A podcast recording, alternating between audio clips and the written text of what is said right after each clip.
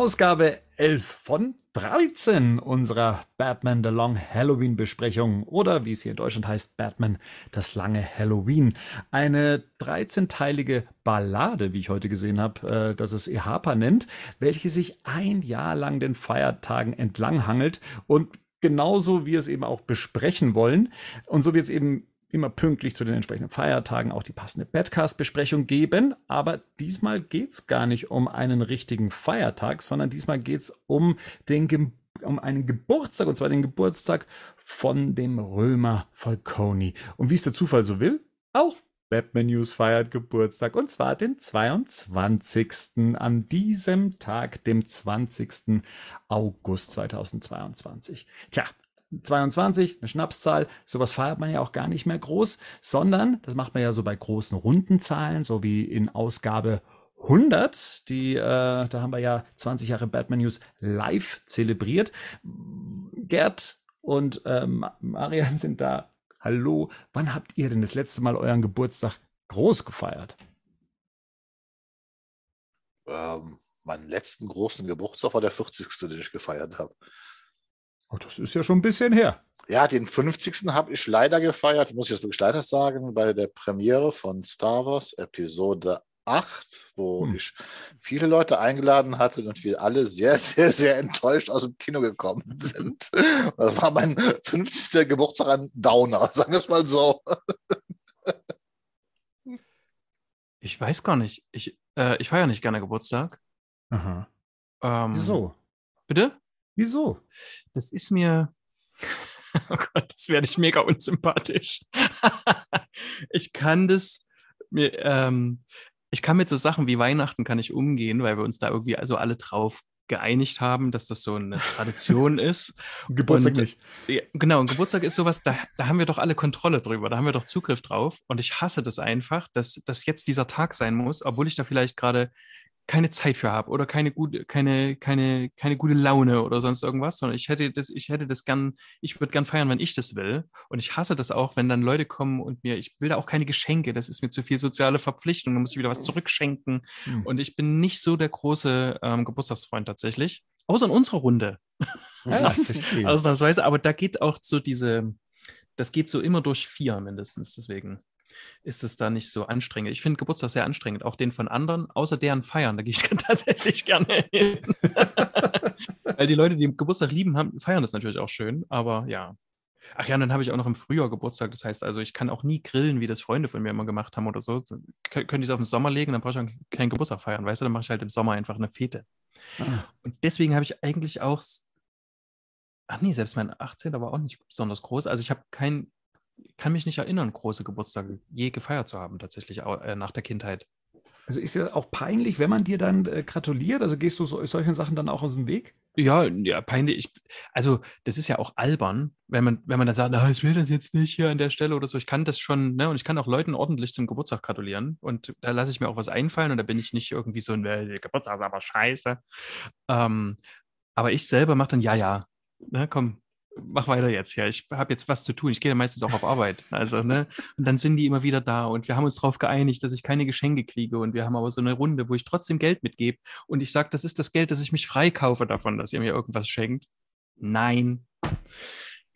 Aber wenn du jetzt so in deinem näheren Umf Umfeld ja auch Leute hast, ne, die mhm. du schätzt, die du ja. liebst, ja. Äh, sehen die das anders und äh, ziehst dann da mit oder ja. äh, seid ihr so Nee, ich kann mich darauf einlassen. Wenn andere Leute das gerne machen, dann äh, kann ich mich da anschließen. Ich bin da kein Muffel. Aber bei mir selber brauche ich das nicht so. Hm. Genau. Und wenn mir niemand was schenkt, kann ich mir dann für den auch kreativer was ausdenken, weil das quasi nicht so, da ist es nicht so gebunden. Weißt du, habe ich keinen Anker, wie es so ungefähr sein muss. Wie teuer. Weil ich das auch ver vergesse, wer mir irgendwas geschenkt hat oder so manchmal. Mhm. Genau. Mhm. Also, Sorry. Ich habe es immer, also ich mag Geburtstag feiern. Also besonders als Kind mochte ich es sehr gerne, weil ich so im Februar Geburtstag habe und da öfters mal so in die Faschingszeit reinfalle und da hat sich dann gut äh, angeboten, dann eben auch die Leute dann zu Faschingsfeiern einzuladen, also die Kinder damals. Unter anderem, glaube ich, war ich da sogar mal als Batman verkleidet. Ähm, von dem her, das, das, das hat schon immer sehr viel Spaß gemacht. Mhm. So die letzte große Geburtstagsfeier, das war zum 30. Ähm, da haben wir dann in, in München die Straßenbahn gemietet, die Tram, und sind mit der dann partymäßig ähm, kreuz und quer durch München gefahren mit Familie und Uh. Freunde und haben uns schön bedüdelt. Also das war, das war, das war großartig. Wollte ich dann nochmal zum 40. machen. Da kam dann der Sohnemann, das ähm, kurz davor dann. Und ähm, deswegen habe ich dann gesagt, okay, ich lasse dann den 40. Ne, nicht ausfallen, sondern ich wollte den verschieben mit einer ähnlichen Aktion wie mit der Tram, um, um dann das mit dem Kumpel zusammen zu feiern. Aber dann wissen wir ja, was dann passiert ist. Dann auf einmal war nichts mehr mit äh, Feiern. Dann muss erstmal alles dicht gemacht werden. Das heißt, so die nächste Möglichkeit ist dann erstmal der 45. Und ich glaube, in so einem Alter muss man dann, glaube ich, auch schon immer so die Fünfer-Etappen nehmen. Da kann man dann nicht mehr warten auf die, auf die großen Runden. Man weiß ja nicht, ob man die nächste Rundezahl noch schafft. Ja, ja. Oder also zumindest, ob man es noch so hinschafft und so. Das ist, Äh, verstehe. oder auch so, äh, feiern ist ja dann auch nicht mehr so einfach. Das ist, fällt einem ja dann auch zunehmend Was? schwerer und so. Ja, ja. Nächste Tag schlimm. Also eigentlich nicht der nächste Tag, eigentlich musst du dir die, die nächste Woche frei nehmen, um dann sowas Ach so, noch zu schaffen. das? Ja, ja. Habe ich dir schon von meiner Superkraft erzählt, dass ich keinen Kader bekomme? Ach, ist es Ja. so wie beim, beim, beim Hulk? So dass der, der, der, der, so viel Alkohol trinken kann und dann, Offensichtlich. ja. Das ist, also ich werde betrunken und das ist auch ganz schlimm. Also Mhm. mit, äh, also aber in der Jugend äh, hatte ich Ausfälle, aber ich krieg ab, ich, am nächsten Tag bin ich wie, wie den Tag zuvor. Vielleicht ein bisschen allem? müde. Also es gibt Ja, ja, Unterschied, egal, ob durcheinander. Bier, Wodka, ja, Ja, ja allem. oder wie heißt dieses Zeug, was man anzündet, Gerd, und dann auf Ex trinkt? Oh. Keinen Sambuca. blassen Schimmer. Sambuca, Sambuca. keinen blassen Schimmer. Das Ich möchte mir das Hirn zu. Das Ich geht möchte gar nicht. übrigens alle jüngeren Hörer jetzt aufmerksam machen.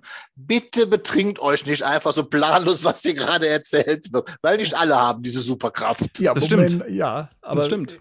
Zum Ausgleich bin ja ich hier, der ja erzählt, dass Alkohol auch so Woche. seine ganz schlechten Effekte hat, was das angeht. Vielleicht ist es auch keine Superkraft, sondern was ganz Schlimmes, dass mir mein Körper keine Vergiftungen anzeigt. Nee, ernsthaft, ich trinke keinen Alkohol. Ne? Das ist einfach Mhm. der- deswegen Das ist eigentlich also, das Beste. null. Absolut keinen Alkohol. Ach, Mhm. ich würde schon mal wieder gern. Naja, ähm, Okay, aber du hast andere Entscheidungen getroffen. das äh, ist wohl so, ja. Mhm. Mhm. So, Die, be die besseren, würde ich immer sagen. Die besseren. Naja. Gut, wenn wir schon über den Geburtstag sprechen, dann lasst uns doch über die aktuelle Ausgabe, was sind wir hier, Kapitel 11 sprechen, die äh, lustigerweise, also ich weiß nicht, wie es jetzt in euren Ausgaben ist, die heißt bei mir, und das ist ja erstmal hier das Eagle Moss ähm, äh, Pendant, ähm, Spaß auf Kosten anderer heißt. Also gar nicht nach einem Feiertag benannt und in der EHPA-Variante habe ich keinen Titel gefunden. Bei Deswegen- Panini heißt sie auch so. Aha. Also, Ernsthaft? Ja. Wie heißt Also sie hab- denn im Englischen? Ja, jetzt fehlt Rico Ja, Mann. mit seiner englischen Ausgabe. Vielleicht steht es auf dem Cover. Hm.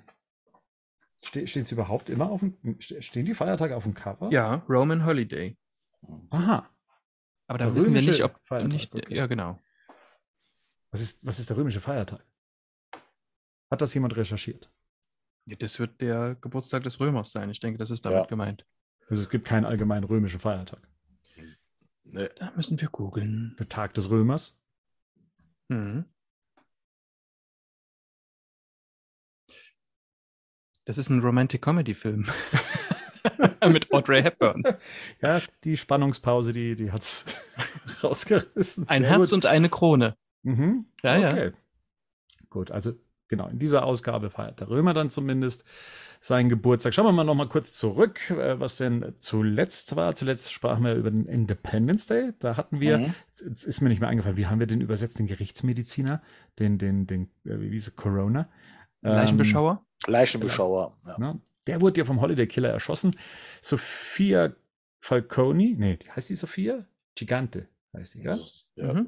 Ne? Genau. Die, hat, die hat eine Beziehung zum inhaftierten Sal Maroni und Scarecrow und Mad Hatter waren es. Die haben die Gotham, ein Gotham Bank Depot ausgeraubt, was dann äh, Batman und Catwoman auf den Plan rief. Das war dann so das Ende von der letzten Story. So, und jetzt eben, wie gesagt, dann Kapitel 11. Wir nehmen das jetzt mal einfach Geburtstag und gucken uns im Sinne von Marian erstmal wieder das Cover an. Was sehen wir denn? Eine Torte. Eine Eine dreistöckige. Ja. Italienische Geburtstagstorte. Was macht sie zur italienischen Geburtstagstorte? Sie ist für einen Italiener. Ah ja, okay. Den wir auch im Hintergrund sehen. Wir sehen Ich- wie auf dem Filmplakat die Mhm. Augen Mhm. des Und, äh, Römers. und die Kratzer. Mhm. Und ich weiß nicht, ob du jemals Sopranos gesehen hast. Du hast Sopranos erste gesehen. oder? Folge, erste Folge habe ich. Nein. Ja. Über die ganze, über die ganze, über sämtliche Staffeln Sopranos, immer wenn die sich treffen, sagen die völlig, mir völlig unbekannte italienische Namen zu dem Essen, das oft auch relativ gleich aussieht oder ähnlich. Aber ich habe dann viel gelernt und später, ab, äh, ab dem man dann quasi noch den, den Second Screen mit dazu hatte, habe ich auch angefangen zu googeln, was das Italienische ist, manches auch nachzukochen. Okay. das sehr spannend ist, genau. Ähm, deswegen denke ich, ist es eine italienische Torte. Mhm. nur, aber ich wüsste jetzt nicht welche. Genau. Und oben auf der Torte steht Batman als Ja. Kerze. Als Kerze. Dann haben wir den Commissioner Gordon da stehen. Wir haben Mhm. da, ist das Harvey Dent oder Two-Face, der jetzt auf der Torte steht? Das ist nicht so klar aus. Man weiß es nicht. Mhm. Ja, und dann haben wir die äh, Sophia rechts stehen und links, das ist die Carla Viti. Carla Mhm. Viti, das ist die Schwester von äh, Falcone, ne? Mhm. So, und dann haben wir auf dem Boden liegen Catwoman. Mit einem rausgeschnittenen Stück Mhm. vom Sie Kuchen. spielt auch in dieser Story nicht mit, das kann man gleich, äh, kann man Mhm. gleich sagen. Vielleicht ist das, soll das das äh, hier symbolisieren, dass Catwoman hier rausgeschnitten wurde aus der Story? Kann man das hier drin sehen? Kann man das so lesen? Vielleicht. Vielleicht. Ich weiß nicht, ob man das sagen kann. Sagen schon. Ja, ja. Äh. also weiß jetzt nicht, ob das jetzt ein Spoiler ist noch. Ach nee, haben doch alle The Batman gesehen. Ähm, oder? Ja. Ähm, die gehört ja eigentlich auch zur Familie. Ja. Die würde vielleicht in der Mitte Gordon stehen. Nicht. Nee, aber der steht oben drüber und unten steht ja die Familie. Die Das stimmt. Schwester, die Ah. Tochter und Ah. von dem runtergeschnittenen Stück, da liegt die Catwoman daneben. Okay.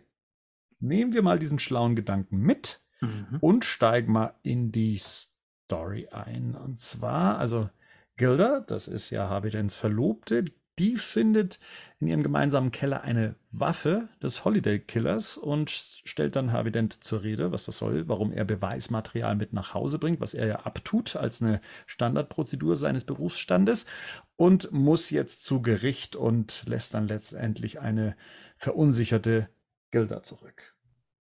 Die aussieht wie Christina Ricci. Bisschen, gell? Stimmt. Ja.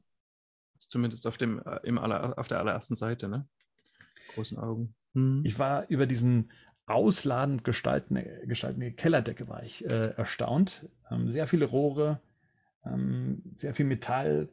Also Mhm. schon so, wo ich mir sage, auf was steht denn dieses Haus oder wie sieht denn so ein amerikanischer Keller aus? Ähm, da wird einem dann immer wieder bewusst, dass die Bauweise dann doch eine andere ist als äh, in unseren Breitengraden.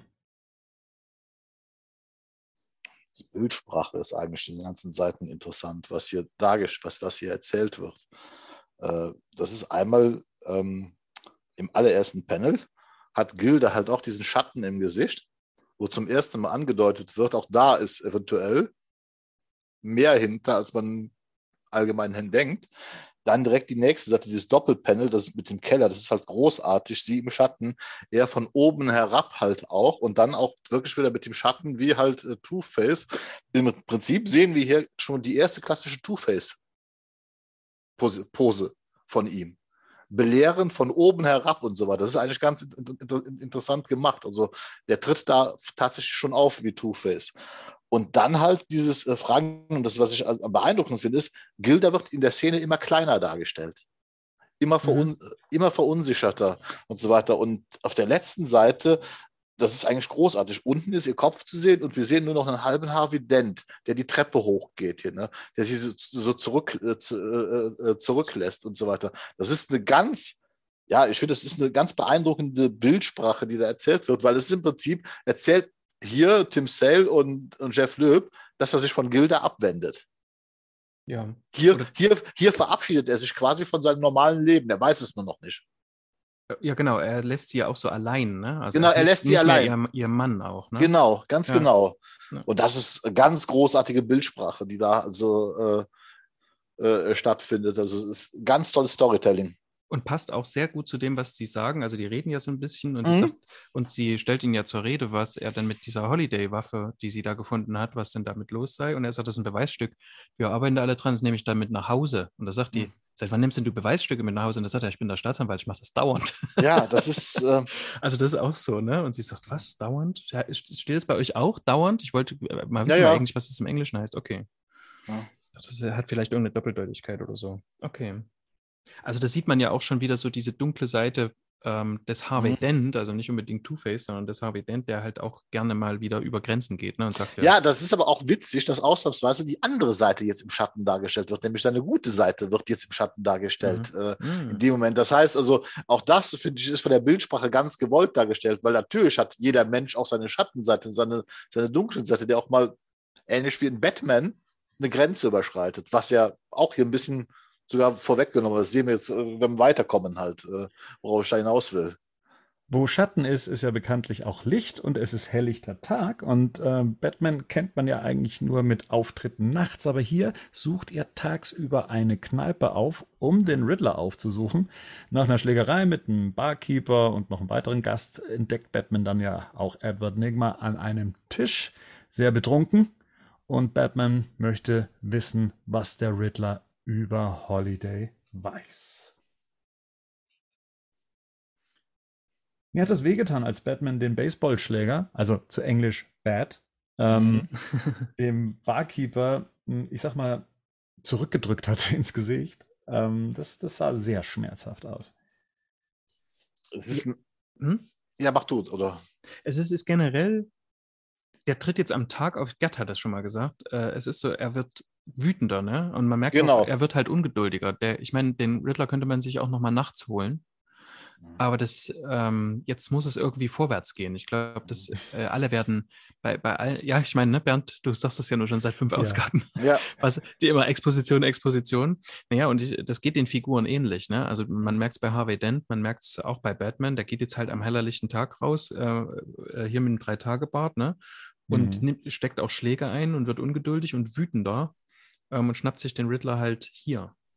Und er überschreitet halt Grenzen in dem Moment. Diese Brutalität, die er da an den Tag legt, also auch einmal, weil er sofort weiß, dass, das, das sagt er in seinem Selbstgespräch, dass sein Auftritt nachts effektiver ist, weil da haben sie noch Angst vor ihm. Das heißt, jetzt sehen sie, und das ist, finde ich, sehr schön. Da haben wir uns ja The Batman darüber unterhalten. Batman im Kostüm am helllichen Tag, der unter Menschen auftritt. Wie nimmt man ihn wahr am helllichen Tag? Nimmt man ihn als gefährlich wahr oder in Anführungsstrichen eher lächerlich? Und hier sagt Batman genau das. Eigentlich nimmt man ihn tagsüber halt nicht als gefährlich wahr. Und womit kompensiert er das, dass er nicht als gefährlich wahrgenommen ist?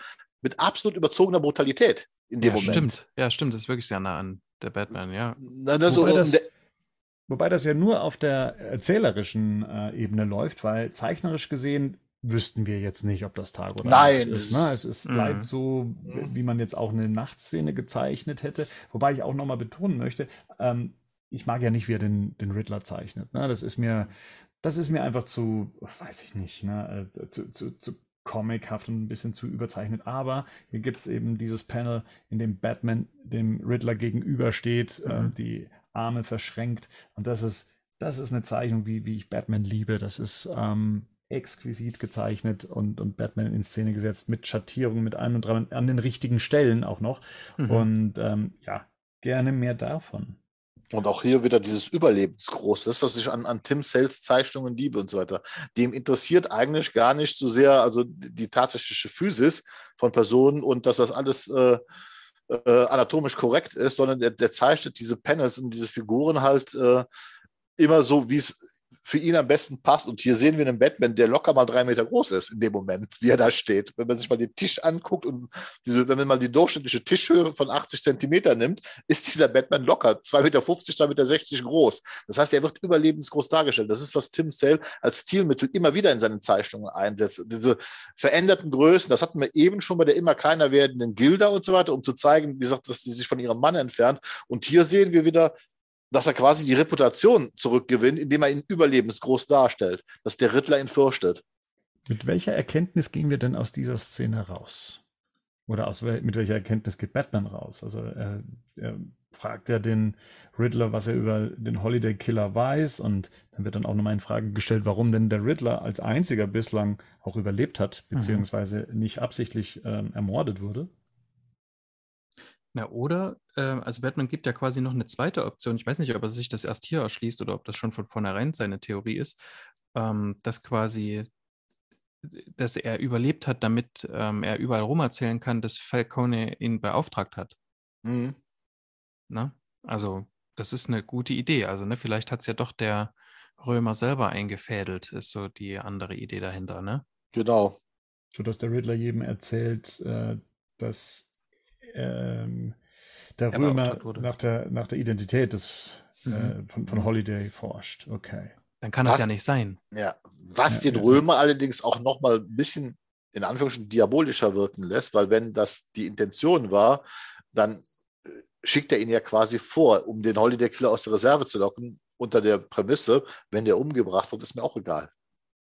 Also da, da haben wir wieder so, so, so Mafia-Gehabe also, äh, äh, drin, was da so dargestellt wird. Na, das ja sowieso. Mhm. Also die, das ja sowieso. Aber hier ist ja, also was wir ja die ganze Zeit sehen oder hier erzählt bekommen, ist, dass der Holiday Killer ähm, durchläuft und quasi sowohl die ähm, Falconis als auch die Maronis schlecht, äh, schwächt. Ne? Mhm. Ähm, und man würde ja jetzt davon ausgehen, dass der Römer damit selber nichts zu tun hat. Es, sterbt, es ist sein Sohn ja auch gestorben und so weiter. Mhm.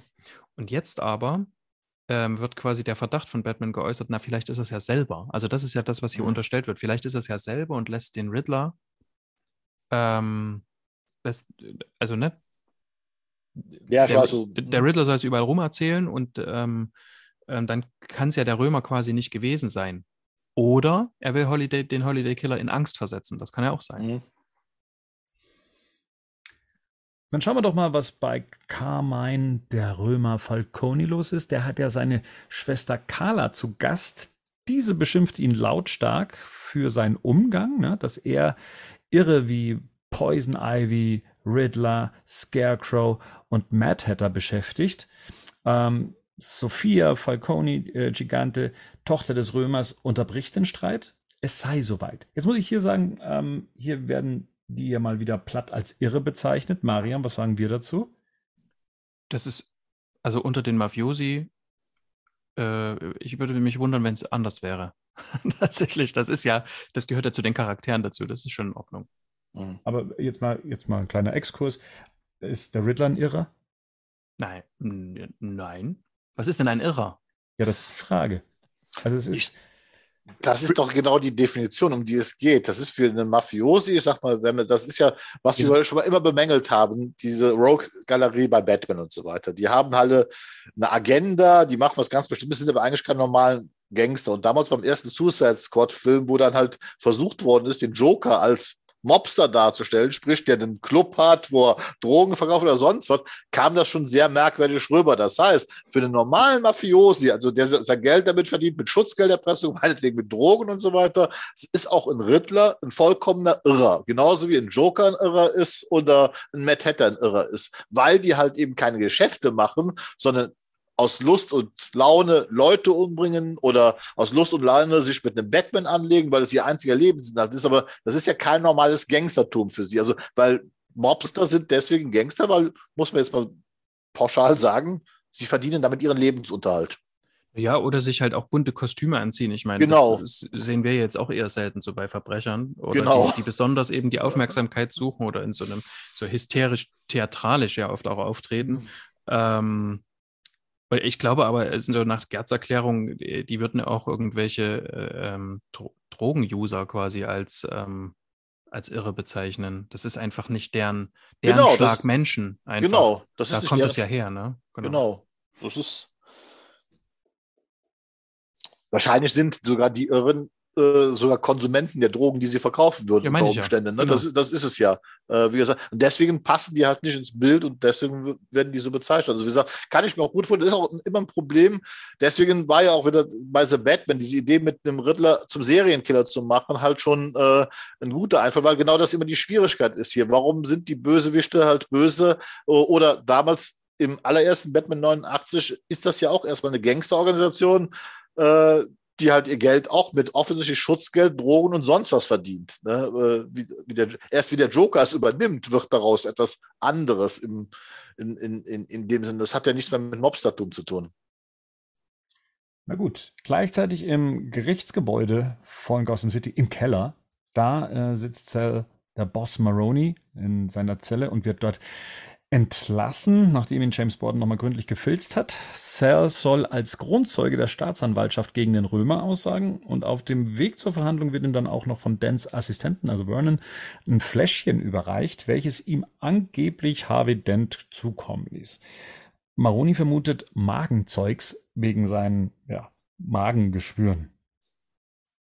Das hat mich beim Lesen nochmal, also da, da war ich so ein bisschen irritiert, dass Vernon das so im das ja auch so speziell an ihm weitergibt im Namen von Harvey Dent. Und dass jetzt äh, dass Cell hier auch offensichtlich nicht weiß, um was es sich handelt, was er da bekommt. Also, zum, also er scheint das gut zu spielen, sage ich jetzt mal. Das nicht zu wissen, oder was er da bekommt. Davon bin ich ausgegangen, dass er es spielt. Natürlich, davon bin ich auch ausgegangen. Der spielt das, weil eigentlich im Prinzip habe ich die Szene immer so interpretiert, das, was der gibt, das ist genau, was man auch in, in klassischen Mafia-Filmen sieht. Hier wird quasi ein Mordbefehl gegeben. Naja, Mordbefehl. Also es ist oder, ja so, dass oder, der, der Vernon gehört ja quasi Maroney. Genau, eben. Das ist also, aber, aber im Prinzip ist das für mich so eine Aufforderung hier und deswegen auch diese Betonung auf Harvey Dent. Du weißt, was du zu tun hast.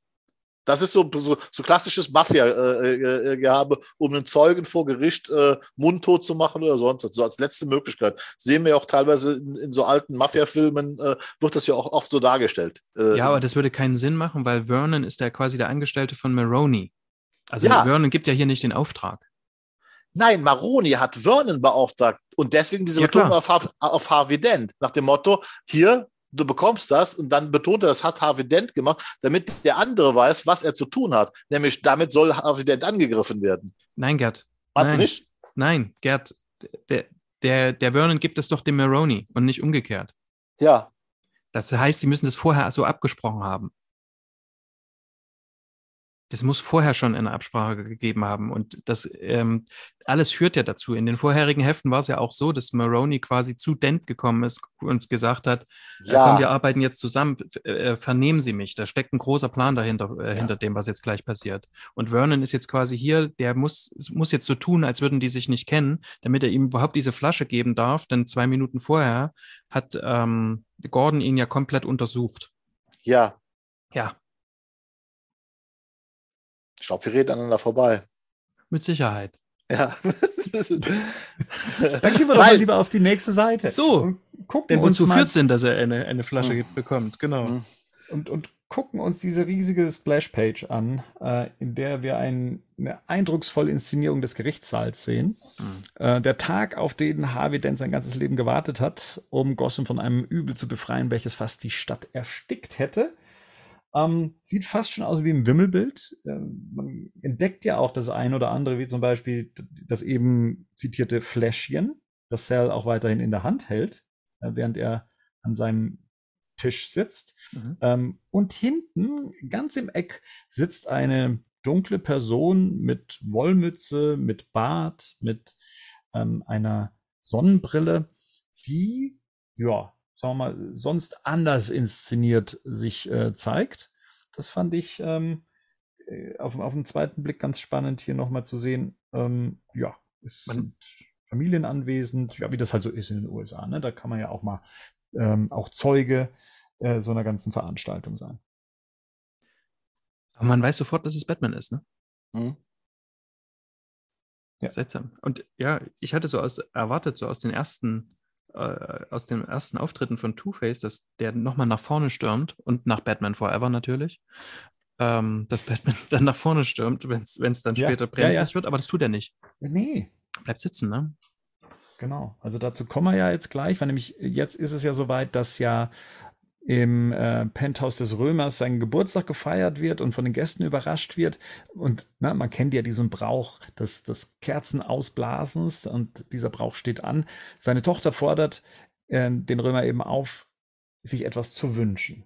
So, und das wird dann auch so ein, ich sag mal, so etwas, ähm, ja, mit so, so einer Zweideutigkeit in seinem Blick oder für uns sogar eine Eindeutigkeit, sieht man auch, was er sich wünscht. Und schon wechseln wir auch schon wieder in den Gerichtssaal. Ähm, hier sitzt eben Sal Maroney im Zeugenstand und wird von Harvey Dent befragt. Der gesteht auch ein paar Morde. Dent fordert ihn auf, unter Eid dann zu beantworten, ob er diese Morde und Verbrechen auf direkten Befehl von Carmine Falcone begangen hat. Maroney täuscht einen Hustenanfall vor, greift in seine Tasche, um sich das kleine, Fe um das kleine Fläschchen hervorzuholen, schraubt es auf und ja, da kommt dann eben die bekannte Szene. Er schüttet es Dent ins Gesicht. Dieser krümmt sich schreiend auf dem Boden, hält sein Gesicht fest. Maroney wird von Sicherheitsbeamten aus dem Saal entfernt. Vernon will Hilfe holen. Ähm, und das alles wurde von Batman in Verkleidung aus dem Publikum verfolgt, ohne dass er ähm, einschreitet. Ja, und wie wir dann hier in diesem untersten Panel sehen, ähm, gleichzeitig bläst Maroney seine Kerzen aus. Krass. Grandiose filmische Parallelmontage. Ah. Mhm die hier erzählt wird. Weil das, wenn man sich das jetzt noch mit einem entsprechenden Score vorstellt, wie das im Film abläuft, äh, kann man sich das eigentlich sogar bewegt vorstellen, vorstellen was, wie das Ganze inszeniert wird. Ja. Auch die Zeichnungen wieder großartig. Ja. Ich finde gerade eben mhm. die, die auch im Mark äh, stecken bleiben sollen. Also wie dass eben die, die Flasche Havident, also der Inhalt der Flasche ihm entgegengespritzt wird, ne, sehenden Auges rein in die Flüssigkeit, ähm, in, einem, in, einem, tollen Shot festgehalten und auch später, wenn er sich auf dem Boden krümmt voller Schmerzen, das ist schon mhm. sehr eindrücklich inszeniert. Also da, da stimmt irgendwie alles von der Pose, von ja, von, von dem, was es sein soll. Die Uhr geht kaputt, sehe ich gerade auch noch. Ähm, also das, das, das, das bleibt mir im Kopf, solche Bilder. Die finde ich, find ich echt groß. Und das ja. auch auch großartig ist das letzte Pedal, wo der Römer die Kerzen ausbläst, sind seine Narben zu sehen. Mhm. Ja. Gleichzeitig wird oben die Säure in Harvey Dents Gesicht äh, geschüttet. Das ist großartig einfach von der Bildsprache her. Absolut. Ja, und auch Maroney, ne, also auch so, so typisch Mafia-Film, ne? Dachtest du wirklich, du hast mich, mich, ne? Mhm. Also so ein, also ist diese ganze, jetzt geht das alles auf, was die sich da so zu, was die sich da so zu, wahrscheinlich zusammen erarbeitet haben. Ne? Also das, da wird ja wohl Falcone mit dran beteiligt gewesen sein an diesem, an dieser Posse oder zumindest Maroney hat ähm, äh, das, das so herbeigeführt. Das ist schon fantastisch. Man sieht übrigens vorher Batman doch, ne? also dass er so kurz vorm Aufstehen ist, er legt die Hand so ja. auf die, auf die Bank, mhm. aber quasi, was soll er machen? Es ist zu spät, so ungefähr. Aber ja. Aber für mich war das immer von, vom Römer geplant. Der ist eigentlich der, das, wie gesagt, dahinter, dahinter steckt.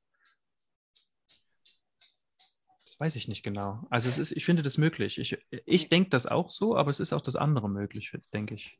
Aber wie gesagt, weil das einfach zu offensichtlich ist, weil das, das ist, was ich am Anfang meinte. Wie gesagt, die Besprechung hat stattgefunden zwischen Vernon und dem, dem Römer, der gesagt hier, du musst sagen, das ist von Harvey Dent, damit das überhaupt durchgeht aber gleichzeitig ist dieses Wörtchen Harvey für Maroni quasi das Signal, hier, damit kannst du Harvey zum Schweigen bringen und damit auch das gegen dich. Und deswegen, das ist ja auch das Entscheidende äh, dabei, dass halt Maroni eben nicht sagt, dass der Römer der Auftraggeber der Mörder ist. Das ist ja auch so eine Parallele, die wir in, in, in, ich glaube, in The Dark Knight haben, ne? ähm, wo ebenfalls äh, da sich darüber lustig gemacht wird, nach dem Motto, äh, wo der eine dann behauptet, ich bin jetzt der, wie heißt er nochmal in The Dark Knight, ähm, der da am Anfang im, im Gerichtssaal sitzt äh, und dann sagt, äh, ich bin der neue Mafia-Pate. Mhm. So, Ach ja, genau. Mhm. Ne, so, daran erinnert mich das Ganze, beziehungsweise kann man umgekehrt sehen, hat sich Nolan sicherlich hiervon inspirieren lassen, wie man das entsprechend darstellt.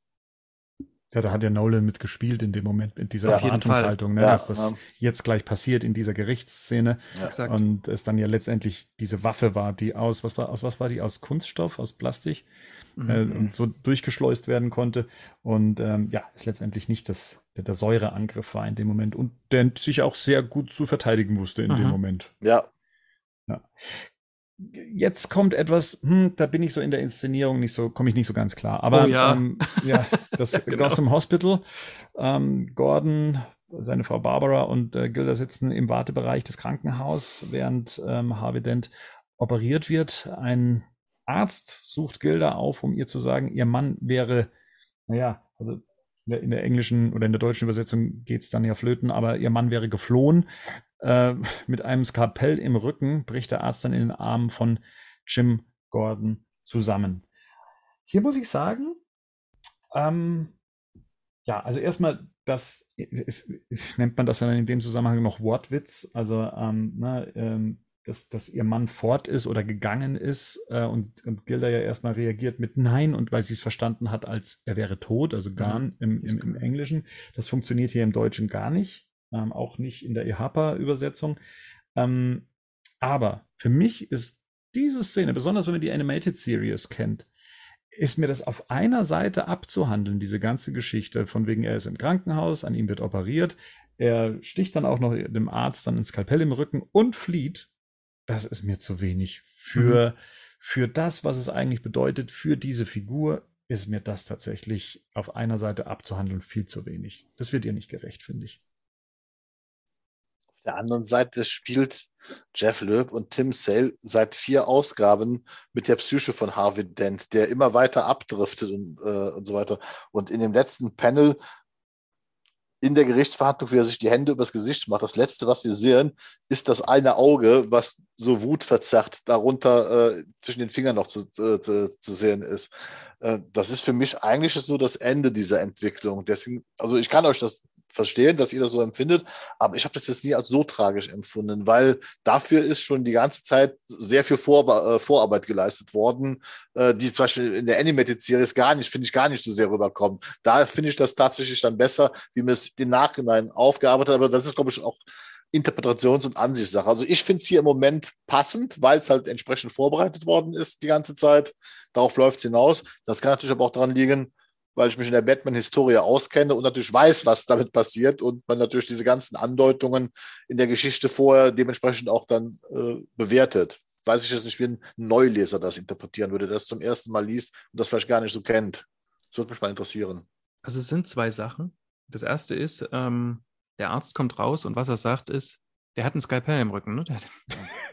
Skalpellenrücken gejagt. Also das ist einfach, das ist nicht gut gemacht, weil ich mir überlegt habe, kann man es anders machen? Ja, das geht. Der kommt raus und sagt, übrigens, Mrs. Dent, ihr Mann ist gone. Ne? Ähm, und dann, nein, nein, der ist abgehauen und das sind seine letzten Worte und stirbt. Ne? Wenn er wenigstens rausgekommen wäre und hätte gerufen, Hilfe und sie hätte gesagt, okay. ist was mit Harvey und er, und dann, er sagt dann ja, he, ja. he's gone oder so. Also es ist jetzt nicht sehr schwer, mhm. das anders zu schreiben.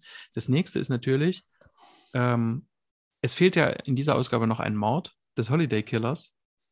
Und es wird ja immer wieder angedeutet, dass ein gewisser Mr. Dent das gewesen ist, dass er der Holiday Killer sein könnte. Das heißt, der muss jetzt weg sein. Mhm. mhm. Da, da darf es keine Zeugen quasi geben, dass der irgendwo an einem Ort ist. Und das ist halt, dadurch wirkt da bin ich ein Stück weit bei Bernd ein, ein bisschen konstruiert. Ob das jetzt nicht ausreicht, kann ich gar nicht sagen. Also ob diese eine Seite quasi die, die Tragik nicht mitnimmt, das kann ich gar nicht sagen, weil ähm, vielleicht eher für die anderen Figuren, weil ich jetzt wirklich nicht mehr weiß, wie das jetzt mit, ähm, mit Harvey direkt weitergeht in den nächsten Ausgaben. Das habe ich jetzt nicht mehr genau im Kopf. Mhm. Also es kann durchaus sein, dass ich denke, ja, passt, passt schon, dass der da jetzt weg ist. Gut, das ist jetzt auch natürlich der Punkt. Mhm. Direkt das nächste Panel ist ja dann der nächste Mord des Holiday Killers. Ähm, und der wird uns ja jetzt auch tatsächlich ohne eine zeitliche Verordnung präsentiert in dem Moment. Also mhm. wir wissen gar nicht, spielt das jetzt parallel zu der Handlung oder kommt das jetzt tatsächlich danach? Ist das dementsprechend? Sondern wir sehen halt nur, dass die Schwester von äh, Kamin Fakoni jetzt Opfer des Holiday Killers wird in dem Moment. Aber die hat offensichtlich bei Harvey Dent im Büro oder beziehungsweise beim Leichenbeschauer, beim, beim Leichenbeschauer, mhm. nach den Akten schaut, also sprich selbst Nachforschungen anstellt. Äh, äh, wer der Holiday Killer sein könnte. Genau, weil der Leichenbeschauer, der hat so eine ganze, ganze Schublade voller Akten nur zum Fall Holiday und mhm. äh, dessen Opfer. Genau, und sie macht sich da dran zu schaffen, auch schon klammheimlich und ähm, ja, wird dann eben von einem behüteten, ähm, sagt man das so, behüteten, ähm, vielleicht, behuteten Holiday Killer dann äh, auch erschossen. Wieder mhm. in der typischen Masch ähm, ähm äh, Manier mit zwei Schüssen in dem Fall und zurück bleibt, und das war mir diesmal etwas nur schwer zu dechiffrieren, äh, eigentlich nur die Pistole, der Schnulleraufsatz und die zwei ähm, Patronen, oder? Und mhm. äh, ja, dann ähm, eben Carla, die ja, mit, mit lauter Akten umhüllt, beziehungsweise um sie herum liegend äh, tot auf dem Boden liegt so, sonst hinterlässt jetzt der Holiday Killer keinen Hinweis diesmal. Mhm. Oder kein, keine Signature, kein Signature-Element. Ja.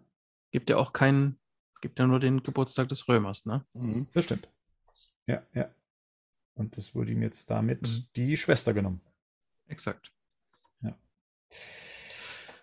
Ja. Bernd, bist du jetzt zufrieden? Also ich bin. Jetzt, wo es also losgeht. Jetzt, Zwei Ausgaben vor Schluss. Ja. ja. Also jetzt, wo es losgeht, versagt für mich, wie gesagt, so ein bisschen die, die, die Dramatik um Harvey Dent Two-Face. Also da mhm. hätte ich mir mehr gewünscht. Ich finde die Inszenierung, wie er dazu wurde, also im Gerichtssaal, wie es sich aufbaut, das finde ich großartig, das ist mhm. klasse.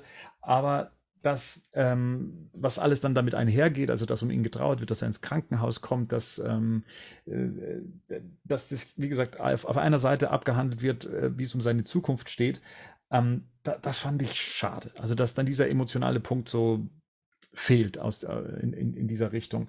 Ähm, natürlich ist es spannend, dass er jetzt geflohen ist und ähm, in der nächsten Ausgabe dann wohl eine sehr große Rolle spielen wird.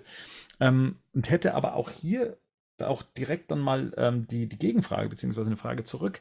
Äh, Marianne, ihr habt euch ja in Badcast 133 in den Arkham Insights ausführlichst äh, mit Harvey Dent ja auch beschäftigt. Mhm.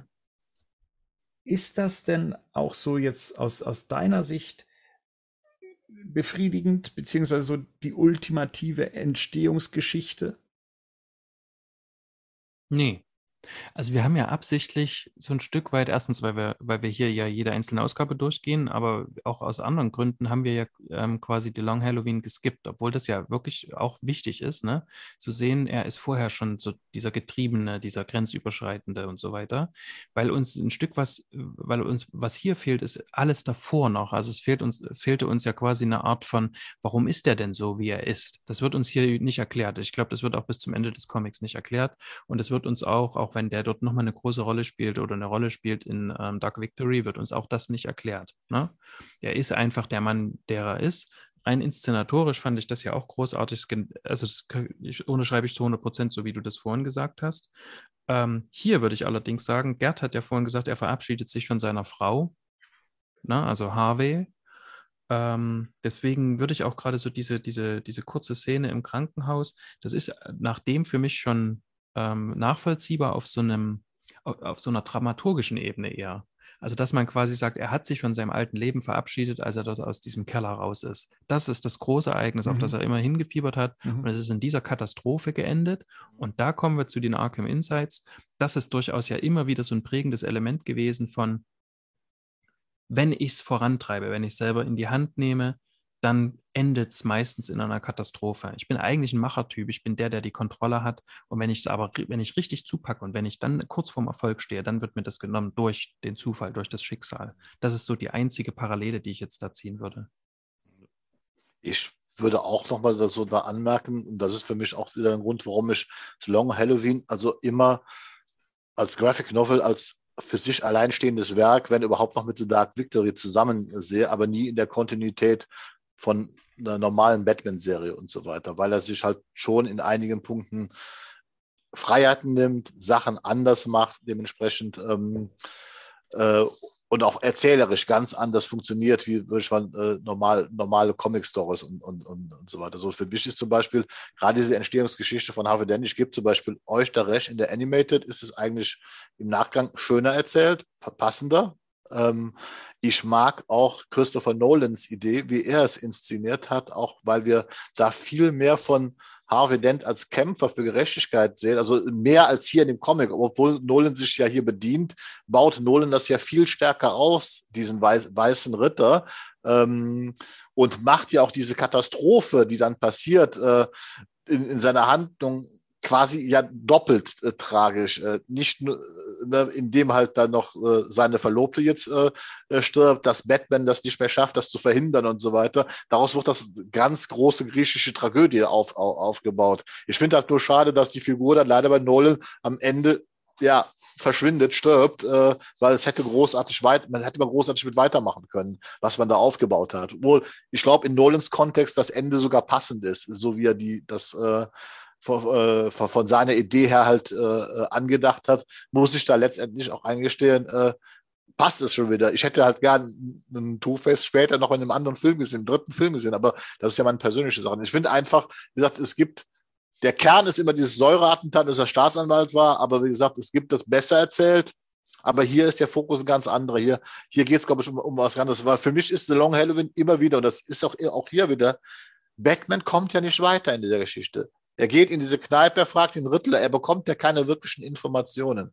Er muss aber dann mit ansehen, wie Harvey Dent dieses äh, Attentat also äh, äh, erlebt. Das heißt, er hat das nicht vorhersagen können, er hat es nicht verhindern können und so weiter. Hier geht es eigentlich, so Long Halloween ist für mich immer wieder dieses Erzählen von, von Scheitern, vor allen Dingen Batmans Scheitern, der immer wieder scheitert, obwohl er der große Detektiv ist, obwohl er das alles macht. Aber in, im, im entscheidenden Moment passiert, ihm, also er kommt dann einfach nicht weiter. Er kann das nicht verhindern, dass das passiert. Er sieht das nicht kommen, er sieht keine Hinweise drauf. Er ist immer einen Schritt zurück. Und darauf, das ist, glaube ich, die Geschichte, was Long Halloween uns eigentlich erzählen will. Das könnte man ja mal im Film aufgreifen, oder? Ach, da war doch dieses Jahr so ein Film, ne, wo wir doch so etwas Ähnliches er erlebt haben, weil auch da ja immer einen, einen Schritt. Naja, aber ich glaube, das ist, das, ist, das ist diese Kernaussage von Jeff Loeb. Hier geht es halt eigentlich äh, äh, darum. Das hat, und das finde ich, das hat Nolan ja auch großartig erzählt, weil auch da ist ja dieses Scheitern von Batman, dieses Nicht-Vorhersehen, was da jetzt kommt, ist das entscheidende Thema. Ich finde gerade, in, in, das muss man einfach sagen, in The Dark Knight, diese Inszenierung, wenn er vom Joker erfährt, dass die beiden irgendwo gefangen sind und er sich natürlich ähm, für Rachel entscheidet, ne, wo dem Zuschauer mhm. schon klar ist, das ist jetzt die, das ist, das ist die falsche Entscheidung. Mir du nicht, ich wusste das nicht. Ich bin darauf reingefallen. Du bist auch reingefallen. Nein, nein, für mich war von vornherein klar, das gibt ein Desaster. Du, du wirst beide nicht retten können. Das ist ja eigentlich diese große Tragik. Und genau das passiert ja. Nolan macht daraus wirklich große griechische Tra Tragödie raus. Ja. Er kann es nicht vorhersehen. Er schafft es nicht, das zu verhindern. Und wenn er den entscheidenden Hinweis bekommt, scheitert er in doppelter Hinsicht. Er kann Rachel nicht retten und er kann auch Harvey Dent nicht retten. Das ist ja eigentlich so das Schlimmste, was ihm passieren kann. Naja. Also du hast gesagt, dass man das ähm, in The Dark Knight besser dargestellt hat. Ich finde das sehr schön, dass ich, dass, ähm, ich würde es anders sagen, ich, ich finde es schön, dass man es aus beiden Richtungen erzählen kann. Nämlich Oder so. Auch, dass du es quasi so tragisch aufbaust, ähm, ne, wie in The Dark Knight eben, dass es wirklich so eine Gegenfigur gibt und ähm, eine Katastrophe nach der anderen oder so, ne, dieses Kartenhaus, was ja. zusammenfällt, das führt dazu. Und hier siehst du quasi ja, hier in The Long Halloween siehst du ja quasi, da ist diese Figur, die alles schon dafür mitbringt, die diese Anlagen hat und so. Genau. Und die du dort auch ähm, nachvollziehbar hin erzählst. Mhm. Also äh, Lob äh, erzählt die ja nachvollziehbar dahin, genauso wie das ähm, Nolan ja mit seinem, ich schlag dem Typen ja trotzdem mal im, ähm, im, im Zeugenstand noch eine, haue ich dem noch eine rein. Hat er ja genauso gemacht, aber sie erzählen es in eine andere Richtung. Das finde ich eigentlich schön zu sehen. Man kann beides konsistent erzählen. Es ist überhaupt nicht, ähm, es ist überhaupt kein Quatsch. Also weder das eine noch das andere. Ne? Also das, das, das finde ich tatsächlich sehr interessant so im Vergleich. Und es kann beides parallel in einem Batman-Universum existieren. Exakt. Ja. Das ist eigentlich das, das Aller, Allerschönste. Und das, das finde ich halt gerade auch an Long Halloween. Das ist für mich keine Kontinuität in normalen Comics, aber es kann genauso in, diese, in diesem, diesem Batman-Universum bestehen, wie halt andere äh, Interpretationen der Geschichte oder sonst was. Also das ist eigentlich das, was es ausmacht eigentlich. Gäbe es bei den Figuren keinen Spielraum, glaube ich nicht, dass wir uns seit über 80 Jahren damit beschäftigen würden. Richtig, richtig.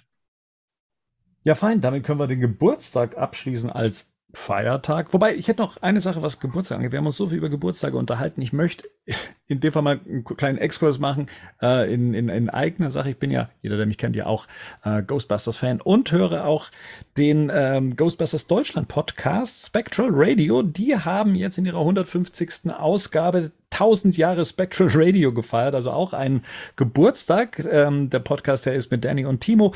Aber ich möchte besonders den Robert grüßen. Der hat uns nämlich in, in besagter der 150. Ausgabe von Spectral Radio, ähm, ich sag mal, erwähnt. Äh, wir sind praktisch ähm, äh, einer von zwei Podcasts, die ihr hört und ähm, fand das sehr nett und grüße an dieser Stelle den Robert und äh, ja, wie es in dem Cast gerne gesagt wird, Grüße gehen raus und ja, unbezahlte Werbung, so gesehen. Genau. So, so viel zum Geburtstag und wir lesen uns dann wieder, was ähm, The Long Halloween angeht, mit dem Tag der Arbeit, der in den USA der Labor Day ist. Der ist am Montag, den 5. September. Und wenn alles gut läuft, dann gibt's genau pünktlich zu dem Tag dann eben auch den Badcast zu dem 12. Kapitel von The Long Halloween. Und das heißt dann, dann geht es richtig steil Richtung Finale und dann, ja, dann haben wir uns fast ein Jahr lang, ähm, Monat für Monat, ähm, durch diesen Klassiker gearbeitet. Das ist da Wahnsinn. Aber darüber sprechen wir sowieso nochmal, wenn wir uns in Ausgabe 13 befinden. Ich sage vielen Dank an den Gerd, ich sage vielen Dank an den Marian. Schön, dass ihr Zeit hattet für diese tolle Besprechung und freue mich schon aufs nächste Mal. Bis dahin, ciao, Servus und. Macht's gut. Ciao. Tschüss.